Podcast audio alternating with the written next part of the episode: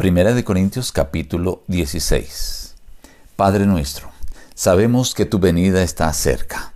Gracias porque nos animas a esforzarnos, a permanecer firmes. Ayúdanos, Señor, y ayúdanos a hacer todo con amor. En el nombre de Jesús. Amén. Reciban el abrazo de su amigo el pastor Juan Emerson Hernández y la invitación a meditar hoy en apartes del capítulo 16. En cuanto a la ofrenda para los santos, cada primer día de la semana, cada uno de vosotros ponga aparte algo según haya prosperado, guardándolo para que cuando yo llegue no se recojan entonces ofrendas. Enviaré a quienes vosotros hayáis designado por carta para que lleven vuestros donativos a Jerusalén. Si llega Timoteo, procurad que esté con vosotros con tranquilidad porque él hace la obra del Señor lo mismo que yo. Por tanto, nadie lo tenga en poco sino encaminadlo en paz, para que venga a mí, porque lo espero con los hermanos. Velad, estad firmes en la fe, portaos varonilmente y esforzaos. Todas vuestras cosas sean hechas con amor. Os saludan todos los hermanos, saludaos los unos a los otros con beso santo. Yo, Pablo, os escribo esta salutación de mi propia mano. El que no ame al Señor Jesucristo, sea anatema. El Señor viene.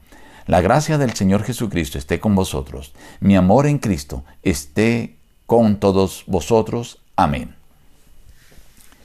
El último capítulo de la primera carta a los Corintios, Pablo menciona ya en su despedida varios aspectos. La primera habla acerca de la ofrenda para los necesitados en Jerusalén.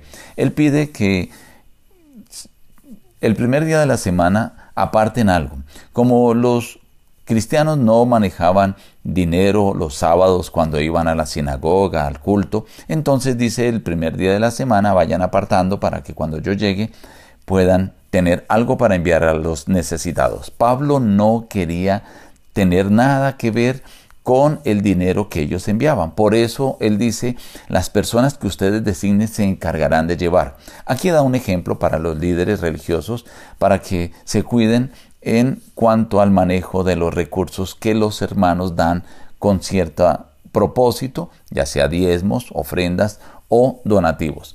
Luego presenta a Timoteo, que aunque era joven, deseaba que no lo tuvieran en poco. Dice que él hace una obra similar que la mía. Pero en su despedida él da ciertos consejos muy valiosos. Primero dice, velad, estar pendiente. ¿Por qué? Porque dice él, el Señor ya viene. Esta frase aparece en el original en arameo como Maranata. Como ya el Señor viene, dice, estad firmes en la fe. Y además dice, portaos varonilmente y esforzados. Pero también aconseja, todas vuestras cosas sean hechas con amor. Estos consejos que el apóstol da para los hermanos de Corinto también son para nosotros hoy. El Señor Jesús está cerca está próximo.